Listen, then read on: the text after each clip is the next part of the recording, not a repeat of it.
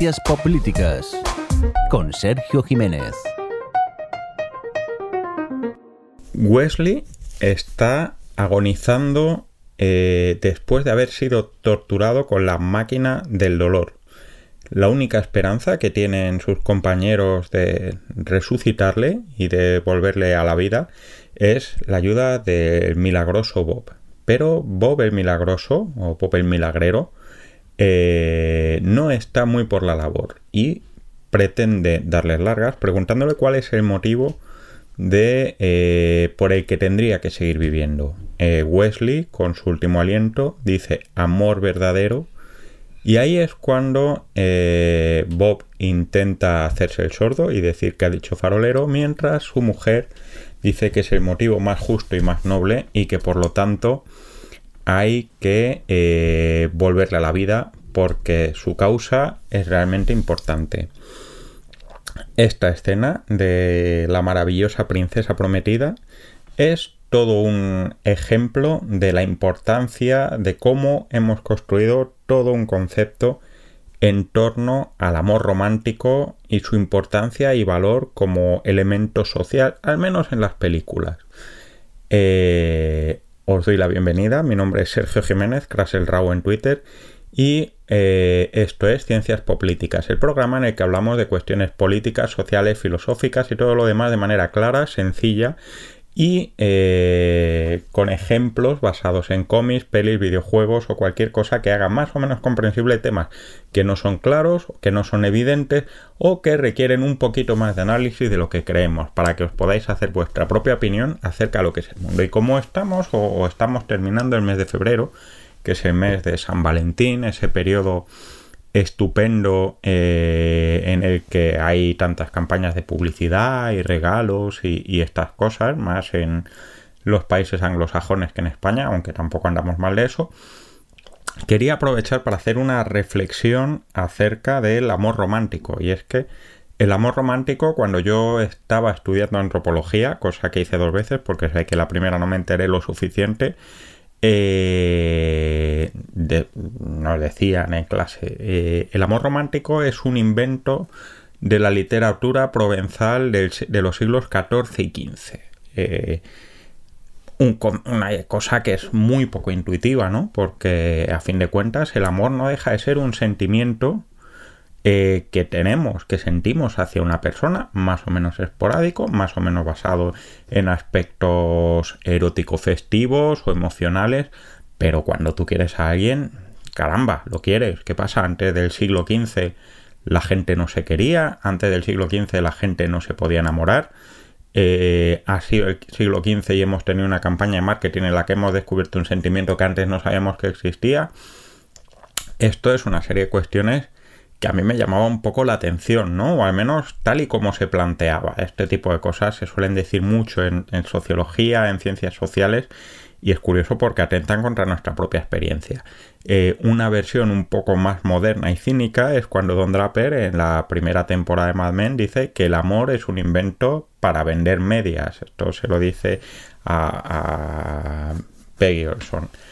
Eh, eh, es, es básicamente este eh, problema o esta cuestión la que me hace querer hablaros de, esta, de este tema, ¿no? Y es que el amor es un sentimiento, eh, es un sentimiento que yo creo que es más o menos universal, pero una cosa es un sentimiento y otra cosa es un instrumento o un uso social.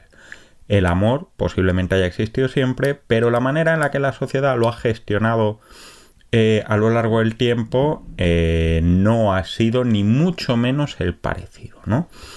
Partamos de, una base muy sencilla y es que el amor mm, en la cultura occidental al menos, y me temo que en la mayoría de las culturas que hemos tenido, eh, ha sido una habilidad separada de la familia.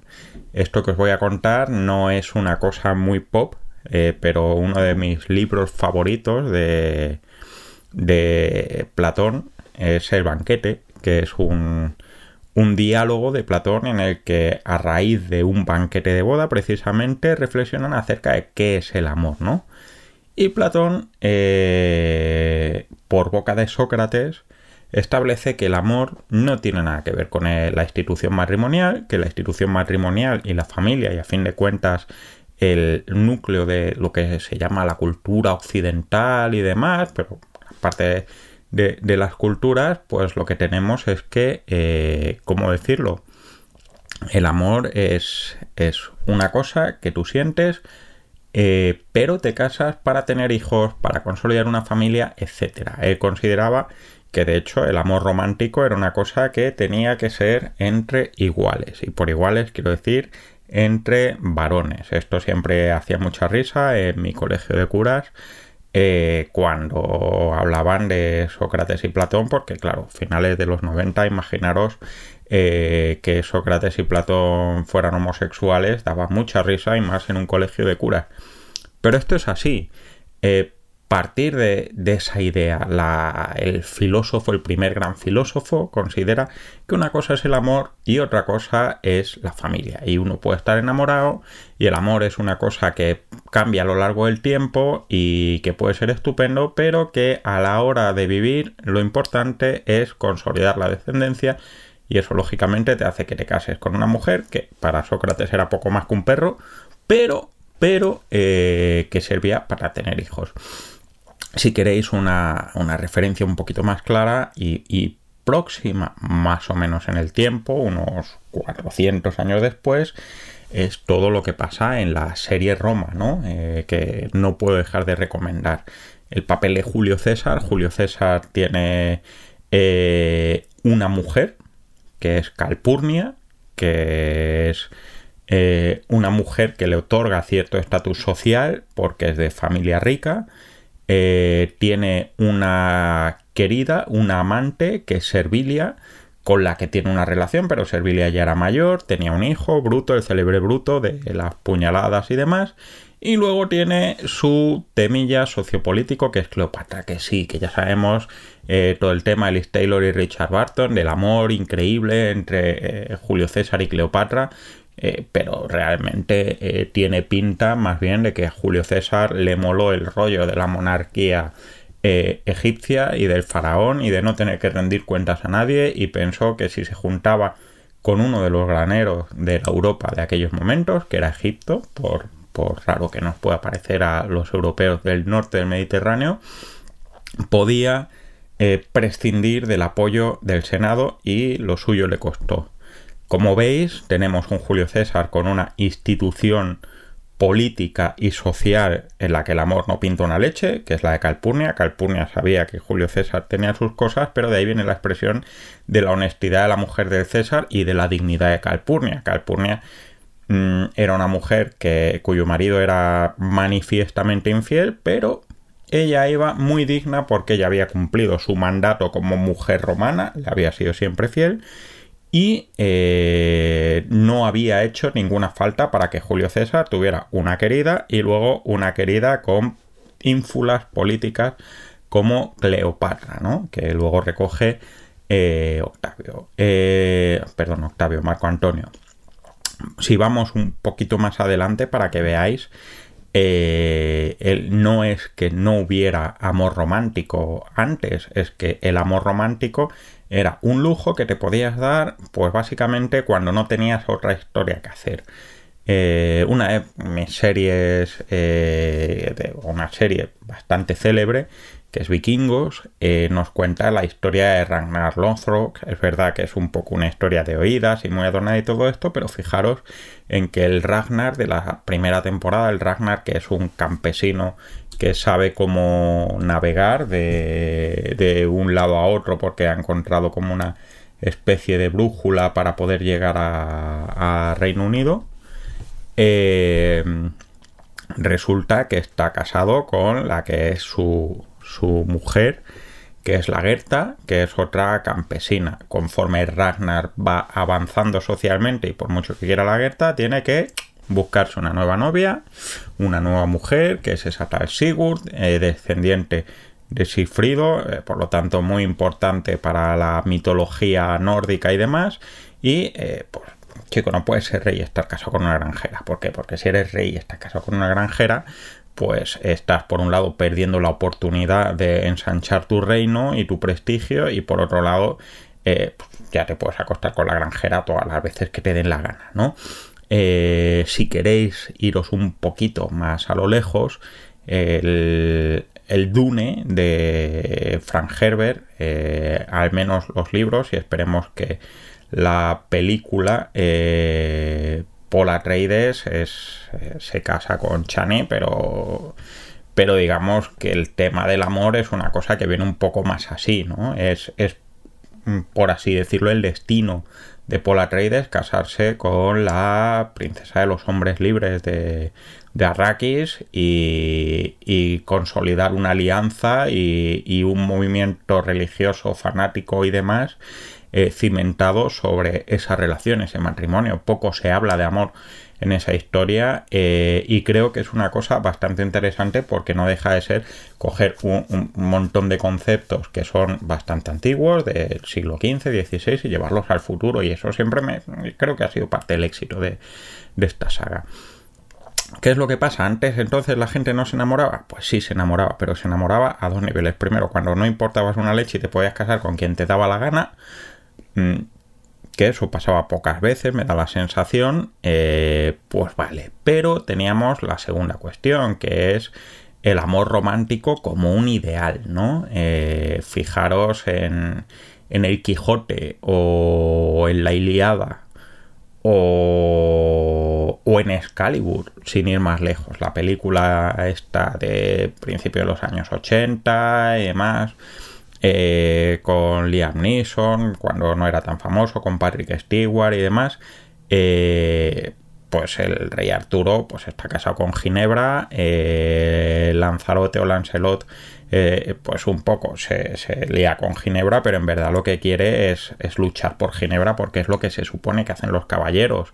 El Quijote está enamorado de Dulcinea, pero porque lo que hace lo hace en su nombre no, no por tal, eh, no, no porque quiera casarse con ella, que de hecho ni siquiera ni la ha visto, ni la conoce, y luego, bueno, pues pasa todo lo que pasa. En la Iliada, en la película de Brad Pitt y, demás, eh, bueno, esa, esa especie de parque temático de la Grecia preateniense, eh, pues tenemos eh, que, que, esta Elena de Troya, pues que es un, un, pibón, un modelazo, se va con Orlando Bloom, que es otro pibón modelazo, eh, por amor, pero si vas leyendo la Odisea, la Iliada y demás, te vas encontrando que Elena de Troya, según en qué libro esté, eh, está enamorada de uno o de otro, pero en realidad da la sensación de que posiblemente eh, fuera más, pues eso, un, pretexto para la, la, honra y a Menelao no le importa demasiado que, que le virle a la mujer porque la quiera. Le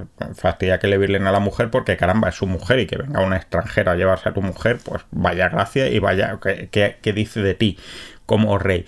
Y si lo pensáis, eh, incluso en Star Wars, Luke Skywalker eh, es feliz cuando ve por primera vez a la princesa Leia. Ya sé que esto da un poquito de cringe sabiendo luego todo lo que pasa, pero, eh, ¿por qué? Porque él quiere hacer sus aventuras y qué mejor aventura que ir a rescatar a una princesa de una fortaleza, ¿no? El amor romántico no es una cosa para estar casado en, ese eh, periodo previo al renacimiento. El amor romántico es una cosa, pues por la que hacer motivos, pues igual que por la religión, pues al que no le da por la religión y por Dios, pues le da por una princesa, señora noble, etcétera. Eh, en todo caso, eh, quedaros con esta idea, la necesidad de realización personal que te da estar con alguien a quien quieres es, en primer lugar, eh, por así decirlo, sustitutiva, es decir, pues tú puedes estar con quien quieras mientras eso no, no fastidia tus obligaciones y demás por ejemplo, tener hijos con otra gente y, todas estas cuestiones. Y en segundo lugar, es un aspecto ideal, pues que bien estar enamorado, pero como quien cree en Dios o es hincha atleti o, o, cualquier historia de estas, ¿no?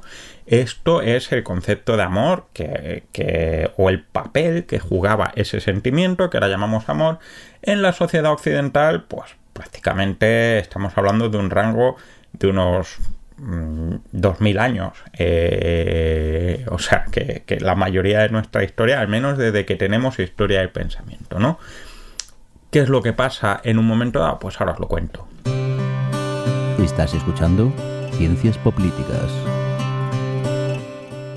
María ha quedado con su amado a escondidas. Sin embargo, el hermano de María lo descubre y cita a todos sus amigos para enfrentarse a los amigos del el amado de María, a su futuro o futurible cuñado, porque resulta que María es de origen hispano y su amado es de origen irlandés y es blanquito y demás, y por lo tanto esto no puede ser. Eh, en el momento del clima, cuando parece que se van a matar, ¿qué hacen? Pues se ponen a dar saltos y a bailar. Esto es West Story, que no deja de ser una versión modernita y con bailes de Romeo y Julieta, pero, pero es una muestra de cómo hay un momento en el que precisamente, como decía y como decía mi profesora de antropología eh, hace ya unos cuantos años, eh, el amor romántico pasa a ser, gracias a la literatura y gracias a, valores simbólicos que van creciendo para que luego digan que la literatura y que las artes no influyen y no cambian nada en la sociedad, eh, empieza a cambiar la historia. Quedaros con Romeo y Julieta eh, o con West Side Story, cualquiera de las dos nos vale. Eh, Shakespeare, que es del siglo entre los siglos XVI y XVII, escribe varias tragedias, pero quizás la más famosa y la más célebre y la que más impacto ha tenido ha sido Romeo y Julieta, que va de dos personas que se enamoran contra eh, aquello que eh, les establece las normas sociales, se enamoran más allá del interés de su familia. Ellos dejan de ser, por su amor, un sujeto eh, de una entidad social más grande y reclaman poder realizar su voluntad individual, que es estar enamorados. Eh, como sabéis, pues la cosa no acaba bien en casi ninguna de las versiones que hay de Romeo y Julieta, quitando quizás Nomeo y Julieta, pero claro, es que matar gnomos de jardín siempre es un poquito complicado, ¿no? Pero nos empieza a hablar de cómo eh, precisamente por ese movimiento cultural y, por una serie de conceptos filosóficos que van cambiando. Eh, pensar que estamos en los tiempos del protestantismo, eh, que estamos empezando en momentos en los que hay cierta ilustración, cierto amor por el arte, cierto eh, valor de la apreciación estética. Pensar que en la Edad Media, pues la apreciación de la estética, pues sí, qué bonito ver esta iglesia eh, que me habla de lo de Dios, pero la iglesia es de la ciudad. Eh, en el siglo XVI los italianos empiezan a comprar arte para quedárselo ellos y para que hable de lo importante y lo poderosos que son. Pues en toda esa historia empezamos a creer y a prestar atención y a disfrutar de historias que nos hablan de cómo los individuos, por lo que sienten ellos de manera individual, se enfrentan a las estructuras sociales que los rodean, ¿no? Romeo y Julieta con la familia, los amores imposibles, eh, obras de eh, enamoramientos de distintas clases sociales, de distintas sociedades, eh, a través de la guerra, etcétera. ¿Qué es lo que pasa? Que la sociedad, como todos nosotros, lo que no le mata la engorda.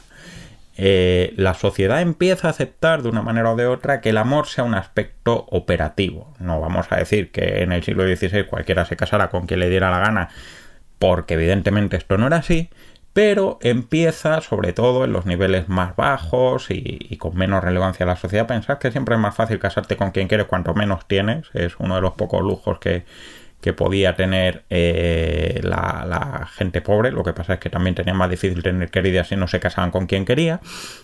La sociedad empieza a reconfigurarse. ¿Qué quiere decir? Bueno, vamos a aceptar que nos casemos o que tengamos relaciones por una preferencia individual más allá de ese aspecto familiar, pero vamos a rodearlo de un conjunto de reglas.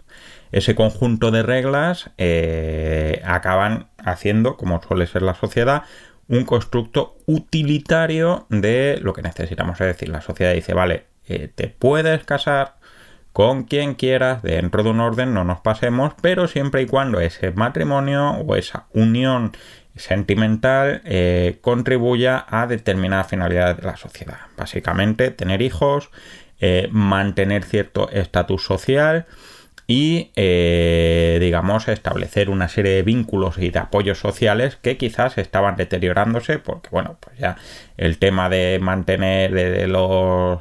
Mm, conventos y de mantener a la familia y todo esto empieza a ir deteriorándose cuando detestas a tu familia literalmente como si fuera una novela de Laura Esquivel, ¿no?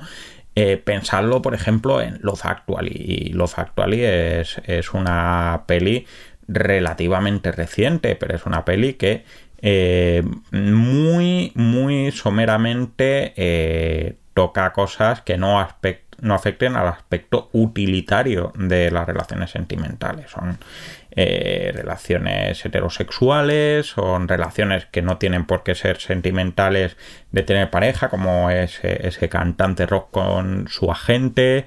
Eh, vemos como hay una socialización en la que un padre eh, o un padrastro enseña o guía a su hijo y le da consejo amoroso para acercarse a una persona. Vamos viendo cómo se va construyendo por un lado, una cierta capacidad de decidir con quién te casas. Si te quieres casar con Aurelia, eh, te puedes casar eh, rompiendo con tu familia, como hace este escritor al final, pero eh, dentro de este conjunto de reglas que te vamos dictando como sociedad.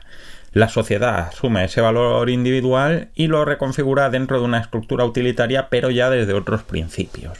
¿Qué quiere decir desde otros principios? Pues eh, que si no vivías en la España del siglo XIX o XX, por ejemplo, o de principios del siglo XX, decir que eh, no te dejan casarte con alguien porque es de una familia que se lleva mal con la tuya, eh, en, el siglo XIX mm, es una cosa un poco de frikis, ¿no? ahora mismo es una cosa de friki. Pues si tú te apellidas González y te quieres casar con un García, nadie va a decir, ¿cómo te vas a casar con un García? Con lo mal que nos hemos llevado pero sin embargo hay otras estructuras sociales que se refuerzan, ¿no? Pensar en ese Peter Campbell en Mad Men, eh, que se casa porque su mujer es, es, una niña pija y rica y él no se puede casar con alguien que tenga menos estatus social, aunque la quiera en principio. Luego resulta que eh, se busca una querida y el hombre es absolutamente infeliz y la mujer también y luego él tiene que volver con la mujer pues precisamente porque eh, se da cuenta de todo el estatus que pierdes y deja de estar casado con ella. Ya no es familia, ya no es prestigio nobiliario, por así decirlo, pero Peter Campbell es tan libre eh, prácticamente, o sea, puede elegir, pero que en vez de tener que ir a la mesa como Julio César de patricias romanas, tiene que ir a la de gente rica de Lisen de Nueva York, ¿no? Las chicas Gilmore pasa un poco lo mismo, ¿no? Esa Lorelai que no quiere casarse con ningún rico, que es lo que aceptaría exclusivamente su, su familia, porque, bueno, eh, es, son descendientes de los que vienen en el, en el Mayfair, en el Mayflower, y, hombre, por favor, esto es, es una estructura social. Como veis, hay un valor individual, te puedes casar eh, más libremente, no te vamos a concertar necesariamente un matrimonio, a mis Mason le pasa lo mismo, pero tampoco vayas a enloquecer y a casarte con alguien que no tenga nada que ver, ¿no? Como pasa precisamente con Mitch Maisel y con su marido, que primero se casan ellos por afinidad social, cultural, etcétera, etcétera. Luego, cuando se divorcian, eh, cada uno se empieza a ir un poco por su lado con algunas dificultades culturales por parte de su familia para aceptarlo. La sociedad impide a fin de cuentas que el romanticismo se salga de la convención y de esa utilidad social. Eh, vale, sí, tú sé romántico, pero no te pases de romántico. Eh, y cuando nos pasamos de romántico, pues la cosa acaba a veces un poco regulinchi. Pensad en una cosa como Pretty Woman, ¿no? Este Richard eh, enamorado de una prostituta que, eh, bueno, es como la risión de sus socios, pero el amor lo supera todo, etcétera, etcétera. Pero no deja de ser un cuento. Todos hemos visto que, es un cuento, es un cuento además hoy en día que yo creo que es de muy mal gusto porque no deja de ser un tipo que está pagando por una prostituta y una mujer que se redime porque le salva su caballero blanco, pero a fin de cuentas eh, no deja de ser como, como la princesa prometida, ¿no? Como ese amor verdadero con el que empezábamos hablando. Eh, nadie espera que esto vaya a pasar o que vaya a pasar con una prostituta de esa categoría, ¿no? Que de todos casos hemos tenido.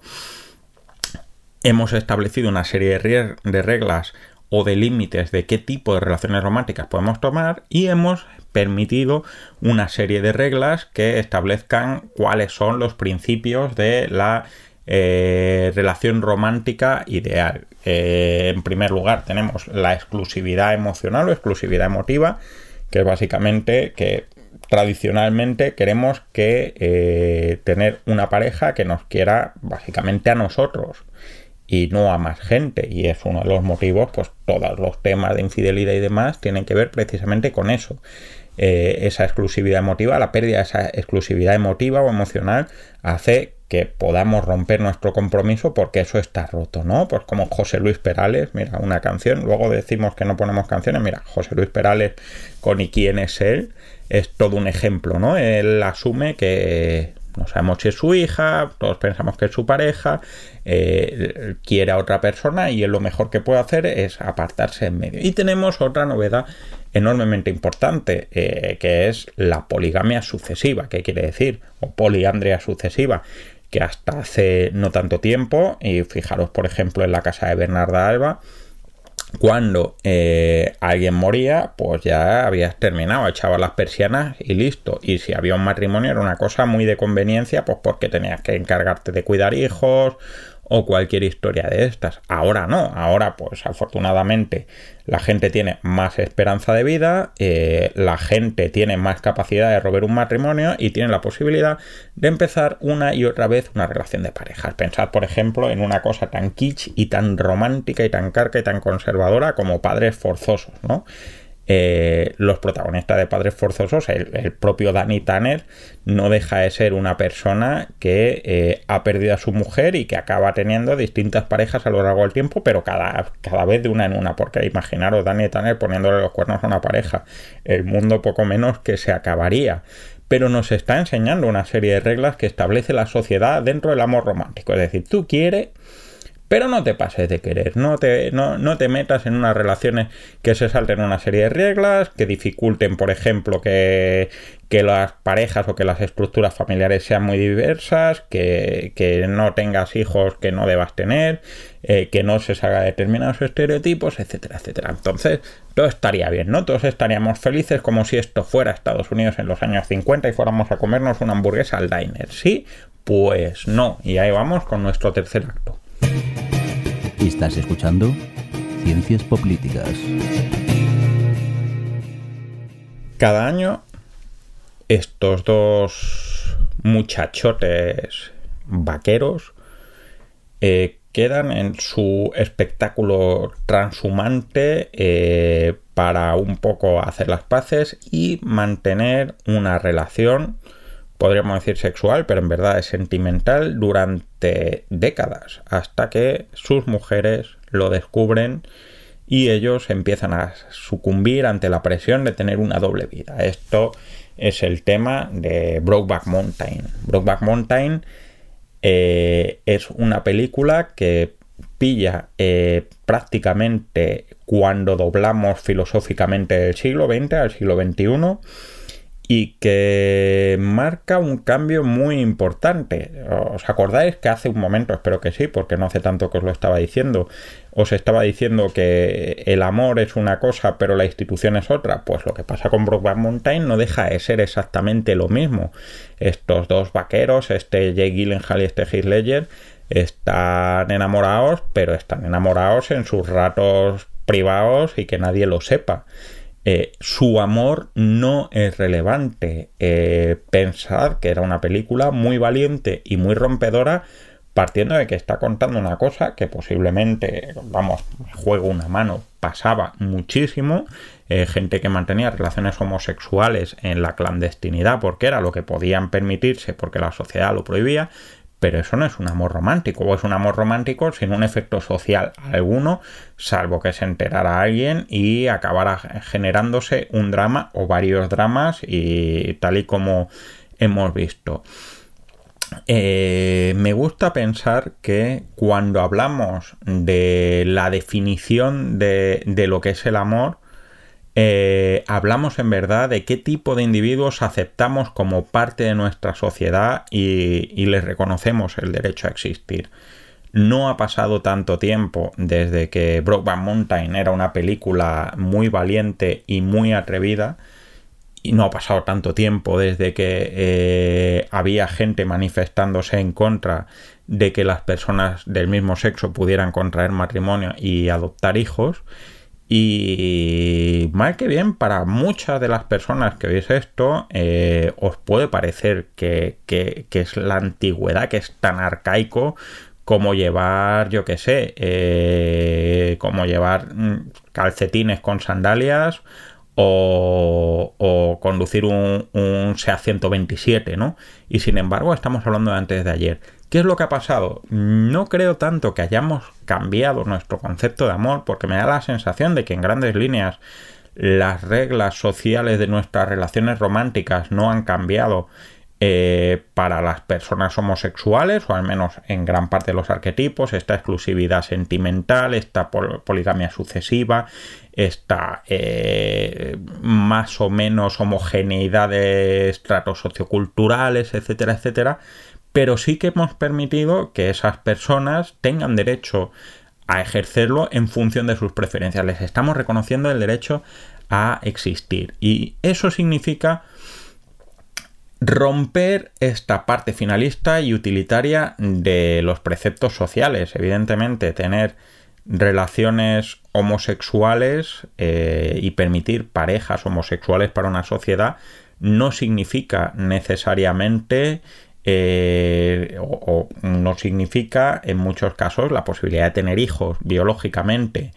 Eh, y desde luego la sociedad, la, familia como tal ha funcionado con todos sus resquemores y problemas privados internos de dobles vidas, como los de Brokeback Mountain, eh, teniendo matrimonios perfectamente heterosexuales pero sin embargo empezamos a entender que hay una parte eh, utilitaria, pero que no es necesariamente utilitaria a la sociedad, sino que es utilitaria a los individuos. O mejor dicho, que no podemos entender que esa utilidad social no pueda ser extensiva a los individuos y que la gente se sienta bien y se sienta querida. Eh, nos pueda llevar a plantearnos otro tipo de relaciones, ¿no?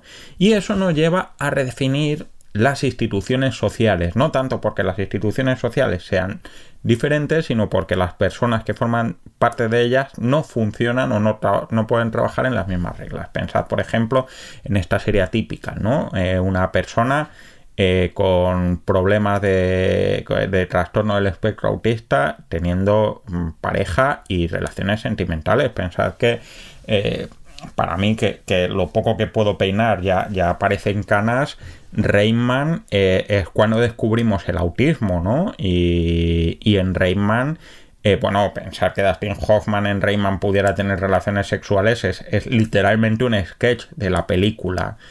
Eh, y sin embargo, en menos de 40 años, 35 ha sido juego en cubero, lo empezamos a ver normal. Vemos, por ejemplo, como distintos tipos y estructuras familiares, eh, madres solteras, eh, parejas homosexuales con hijos, adoptados o biológicos, eh, familias que deciden tener hijos por separado, familias que permiten cierta libertad sexual, como por ejemplo todas las relaciones que vemos en la serie de Vida Perfecta de Leticia Dolera, nos están explicando un nuevo tipo de familia. Y ese nuevo tipo de familia, una familia, es una institución social, entendiendo que una institución no es algo que tenga un sello y un membrete, sino algo que aceptamos culturalmente como que exista de manera habitual. Incluso si os fijáis en una serie, no vamos a decir que sea un ejemplo, pero una serie como Euforia, eh, se plantean relaciones sexuales, homosexuales y con personas transgénero. Eh, en una serie adolescente en la que el drama no es necesariamente que esas personas sean transgénero ni la homosexualidad, sino las drogas y la hipocresía sobre la que han estado viviendo.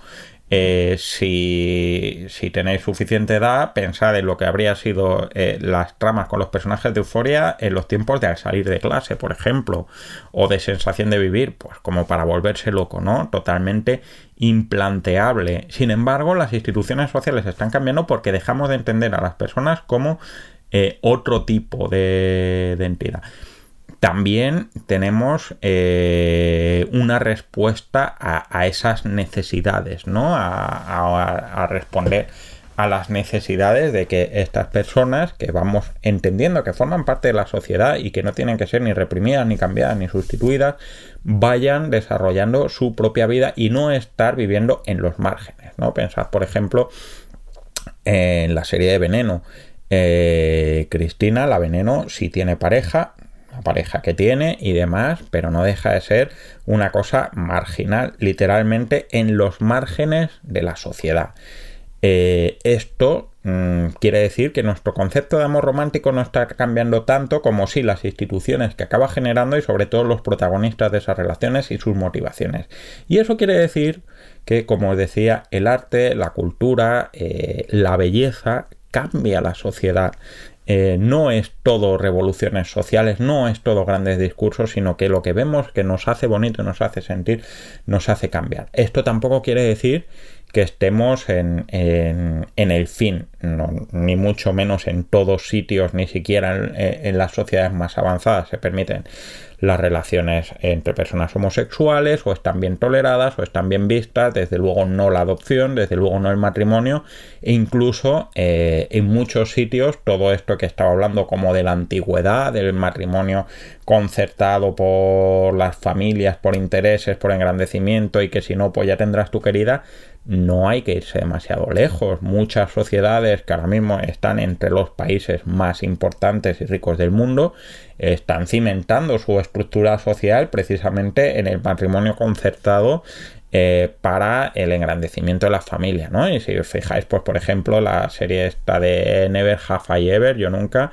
eh, de, producida por Mindy Kaling, vemos cómo eh, se plantea a personas eh, con estudios superiores viviendo en Occidente y demás matrimonios de conveniencia porque es lo que tiene que ser y provoca una gran ruptura social con su familia y con su entorno porque dicen que ese matrimonio no puede ser porque les haría absolutamente infelices. Estos cambios eh, existen, pero no son fáciles. Pero, diantres, si me preguntáis mi opinión, y ya sabéis que no me gusta mucho darla, cada vez estamos mejor. Y bueno, esto ha sido todo. Espero que, te haya gustado, que hayas pasado un buen rato y que hayas aprendido un poquito y te haya servido para entender algo más de, del papel social del amor y del papel social de, de, la ficción, la cultura, la narrativa y de cómo eso cambia dramáticamente lo que somos capaces de hacer y cómo vemos a los otros, ¿no? Ya sabéis que me podéis encontrar en Twitter, eh, arroba Craselrao, en Mastodon Social, eh, arroba Sergio Jiménez. Eh, estamos en, Facebook, aunque esto es como si ya no existiera, nada más que para publicidad.